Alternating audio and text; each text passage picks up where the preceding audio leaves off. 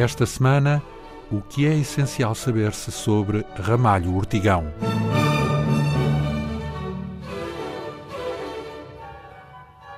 José Duarte Ramalho Ortigão nasceu no Porto a 25 de novembro de 1836. O pai, o primeiro-tenente de artilharia Joaquim Ortigão, era de origem alentejana e algarvia, e a mãe, Antónia Alves Duarte, era natural de Paranhos, no Porto, onde aliás a família residia. Ramalho Ortigão era o mais velho de nove irmãos. A infância decorreu numa quinta no Porto, como ele próprio a descreve num trecho autobiográfico. Só nós, as crianças, é que gozávamos nesta festa uma alegria imperturbável e perfeita, porque não tínhamos a compreensão amarga da saudade nem as preocupações incertas do futuro.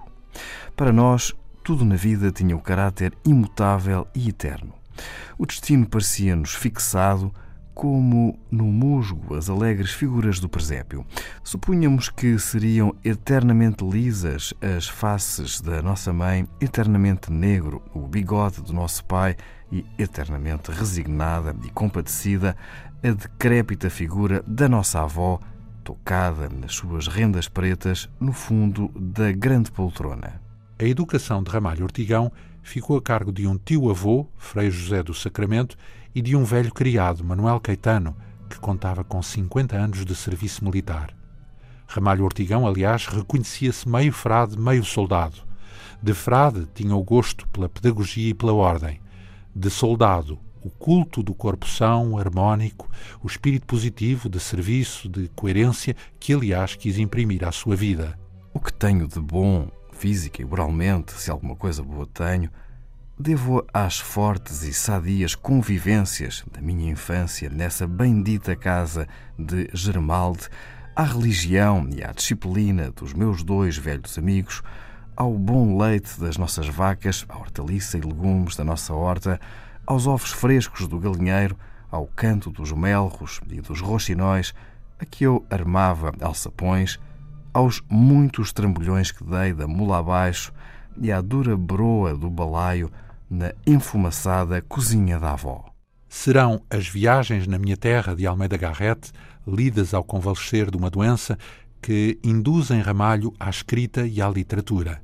Além de uma influência estritamente estilística, durante toda a vida, Ramalho Ortigão não abandonará um gosto exacerbado pelas viagens e pela sua terra, possuído de um verdadeiro espírito do lugar, que fará dele um dos primeiros cultores da etnografia nacional. Depois de uma breve passagem por Coimbra, onde não chegou a tornar-se bacharel em Direito, encontramos-lo professor de francês no Colégio da Lapa, no Porto, de que seu pai era diretor. Aí ensina, entre outros, Essa de Queiroz e Ricardo Jorge. Cultivava nessa época um certo dandismo de tonalidade ultrarromântica e camiliana, que os seus escritos de então, primeiras prosas, vão refletir. Nesta altura, dedica-se também ao jornalismo como crítico literário no Jornal do Porto. Estas duas atividades, a pedagógica e a jornalística, manifestam dois vetores essenciais do seu pensamento, escrita e modo de ação. Através de toda a obra de Ramalho Ortigão, detecta-se a preocupação de ensinar a ver, a apreciar, a viver, se possível a rir ao maior número de pessoas. Não se encontra na escrita de Ramalho Ortigão a preocupação de uma elaboração teórico-poética. Pelo contrário, deparamos-nos antes com um conjunto fragmentado de impressões e sensações inerente a uma escrita jornalística. Em 1866, Ramalho interveio na questão Coimbrã, também conhecida como questão do bom senso e bom gosto, que opôs a nova geração inconformista e moderna, liderada por Antero de Quental e Teófilo Braga, ao seu contraponto imobilista e conservador de que António Feliciano de Castilho é o representante. O contributo de Ramalho surge no folheto Literatura de Hoje. Embora a sintonia imediata seja com os mais novos, tenta a imparcialidade, o justo meio-termo, o que não agradou nem a Castilho, que dele desconfia, e muito menos a Antero, a quem Ramalho chamou de cobarde por ter insultado um velho escritor. Por este motivo, Ramalho e Antero debatem sem duelo no Jardim Arca d'Água, no Porto, ficando Ramalho Ortigão ferido e vencido. O casamento tranquilo com Emília Vieira, em 1857, contribui para a desejada estabilidade, assegurada desde então pela companheira que, curiosamente, parece nada ter influído na sua vida criativa. Já o nascimento e educação dos filhos são uma referência decisiva na sua obra. Refere a propósito do nascimento do primeiro filho. Peguei-lhe com um cuidado religioso nos seus pezinhos papudos, redondos, de unhas pequenas como cabeças de alfinete, e calcei-os em enormes alpregatas de sôfregos e estrepitosos beijos. Há bastantes anos que isso foi. Desde então e até hoje, a impressão que me produziam as crianças modificou-se singularmente. Não vejo uma que não me lembre que ela deu ao seu pai uma comoção igual à que eu tive. Em 1867, Ramalho Ortigão vai a Paris, à Exposição Universal, e dessa viagem resulta o livro Em Paris, o primeiro de uma série de livros de viagens. Entretanto, Ramalho não se sente completamente satisfeito. O ambiente portuense não lhe é favorável, quer em termos económicos, quer em termos psicológicos. Devo aos literatos de Lisboa provas de consideração e estima que os meus patrícios nunca jamais me fizeram mercê. Quando surgiu uma hipótese para oficial da Academia das Ciências de Lisboa, pega na mulher nos tarecos e nos pequenos, palavras suas, e transfere-se para Lisboa, onde passa a residir. E é aí que se dá a ligação a essa de Queiroz.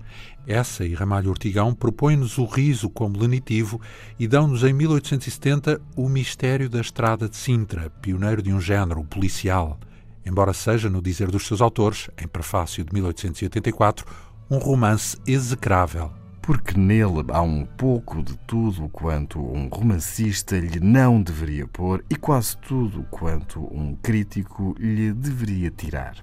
Mas é o testemunho da íntima confraternidade de dois antigos homens de letras resistindo a 20 anos de provocação nos contactos de uma sociedade que por todos os lados se dissolve. Ainda em 1870, Ramalho Ortigão publica uma série de curiosas historietas a que dará o nome de Histórias Cor-de-Rosa e inicia a publicação de Correio de Hoje. Fruto do convívio com essa de Queiroz, surgem no ano seguinte os primeiros folhetos de As Farpas, uma verdadeira pedrada no marasmo da sociedade da época. A colaboração de essa de Queiroz, breve, como veremos, ficará resumida a dois volumes que, entretanto, são compilados sob o título Uma Campanha Alegre. Nesse emblemático ano de 1871, realizam-se as Conferências do Casino, em plena agitação político-social europeia de que a Comuna de Paris é o paradigma. Ramalho Ortigão não participou diretamente, embora estivesse estreitamente ligado por laços de amizade aos seus principais promotores. Oliveira Martins, Jaime Batalha Reis e muitos outros reuniam-se num cenáculo literário em Lisboa. Ortigão descreveu nas farpas esse cenáculo de forma algo nostálgica. Era uma pequena reunião de rapazes em sessão permanente em casa de Antero. Uns passavam lá o dia, outros iam lá ficar de noite. Todos ali tinham os melhores dos seus livros, as suas notas, as suas provisões de princípios e de tabaco. Em 1872, com a partida de Essa de Queiroz para Havana, no exercício do seu primeiro cargo consular no estrangeiro, Ramalho fica sozinho a redigir as farpas e imprime-lhes um cunho pessoal se com essa as farpas tinham um pendor mais demolidor e sarcástico, com Ramalho Ortigão observa-se um pendor mais declaradamente pedagógico. A elas dedica grande parte da sua vida, nelas se consubstanciam as qualidades e os defeitos do homem e do escritor. Foram reunidas posteriormente em 15 volumes, além de um volume intitulado Últimas Farpas e de outros dois volumes intitulados Farpas Esquecidas. Durante os 17 anos de publicação das farpas, processa-se uma evolução no pensamento de Ramalho, comum, aliás, a outros membros da geração de 70, de que ele faz parte, e que se traduz num certo retorno às raízes, ao regionalismo, ao culto da tradição, numa clara influência naturalista e de um nacionalismo empenhado que tem como metáfora viva os vencidos da vida, grupo também conhecido pelo 11 do Hotel Bragança e ao qual Ramalho pertencia.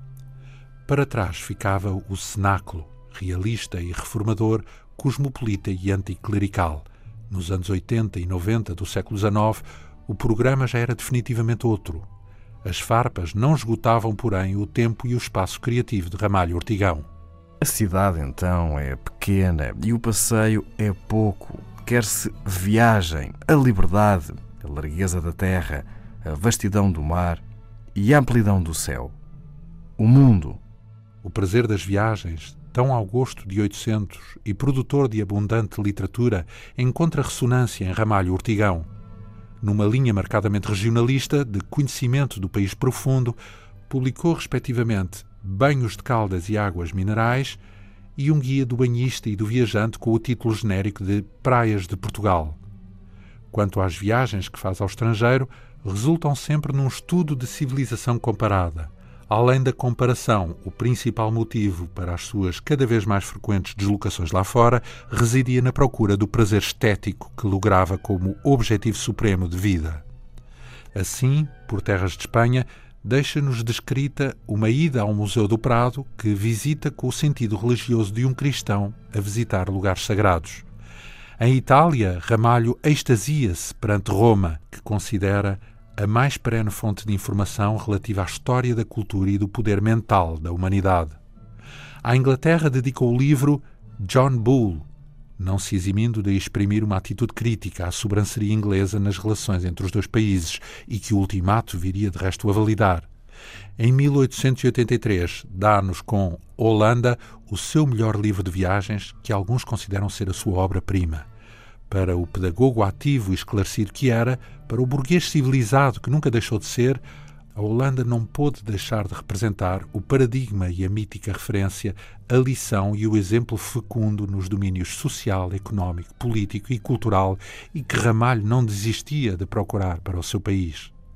É ainda em viagem, em Veneza, que recebe a notícia da morte de Essa de Queiroz. O mais amado, o mais fiel, o mais honrado companheiro da melhor parte da minha vida. Com a morte dos amigos mais próximos, Oliveira Martins, seu vizinho na calçada dos Caetanos em 1894 e de Essa de Queiroz em 1900, os anos heróicos de Ramalho Ortigão, os da melhor parte da sua vida, estavam de facto a acabar. Envelhecer não é mais do que isto. Acharmos-nos no mundo sem uma missão a cumprir. Há que referir ainda um outro aspecto em que Ramalho Ortigão foi notável: o seu intuitivo dom de crítico de arte talvez o primeiro a surgir em Portugal, patente em muitas páginas dos seus livros, nomeadamente em O Culto da Arte em Portugal, de 1896.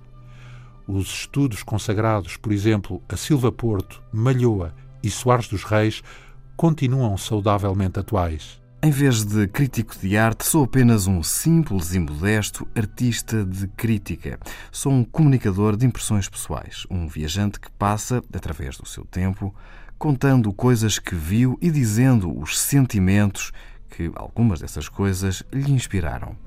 O meu grande mal é não me interessar especialmente por uma coisa só, qualquer que ela seja, porque me interesso completamente e absolutamente por tudo.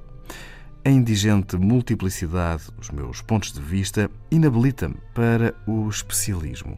Os estudos de arte são talvez o objeto principal das minhas curiosidades, mas a par disso tenho vocações secretas para outros modos de vida. Almocreve, por exemplo, marítimo, ferro velho, jogador de pau, passarinheiro, homem de força e poeta lírico.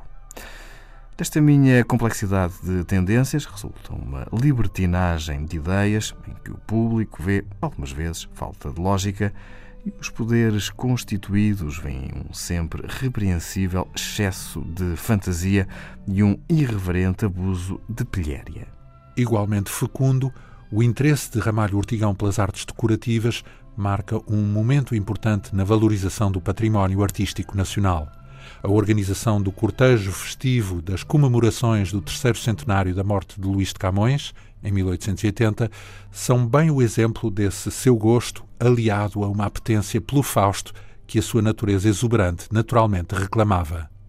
É resignado com a aproximação da velhice que encontramos Ramalho Ortigão em 1904 a agradecer a um familiar os votos de parabéns pela passagem do seu 66º aniversário. A vida é uma coisa tão contingente e tão frágil que bem a podemos comparar a ovos em peneira que cada vivente tenha de trazer por entre os encontrões de um arraial. Chegar à minha idade com ovos inteiros é prova de habilidade em os não ter deixado quebrar e de mansidão em não ter atirado com eles à cara de ninguém. Desaparecida a maioria dos seus amigos de juventude, Ramalho empenha-se pela primeira vez num projeto de regeneração política, o franquismo. Perante a derrocada do sistema constitucional, o autoritarismo de João Franco surgiu como a última hipótese de salvaguarda de uma monarquia que Ramalho Ortigão denunciou em vários aspectos. Dá-se então, em 1908, o regicídio, que Ramalho sente de forma particularmente aguda. A morte do rei Dom Carlos, seu amigo pessoal e artista, inspira-lhe o texto Dom Carlos Martirizado. A implantação da República, em 1910, fala escrever a outro amigo, Teófilo Braga, a quem pede de imediato a demissão do cargo de bibliotecário do Palácio da Ajuda, para o qual havia sido nomeado pela Casa de Bragança.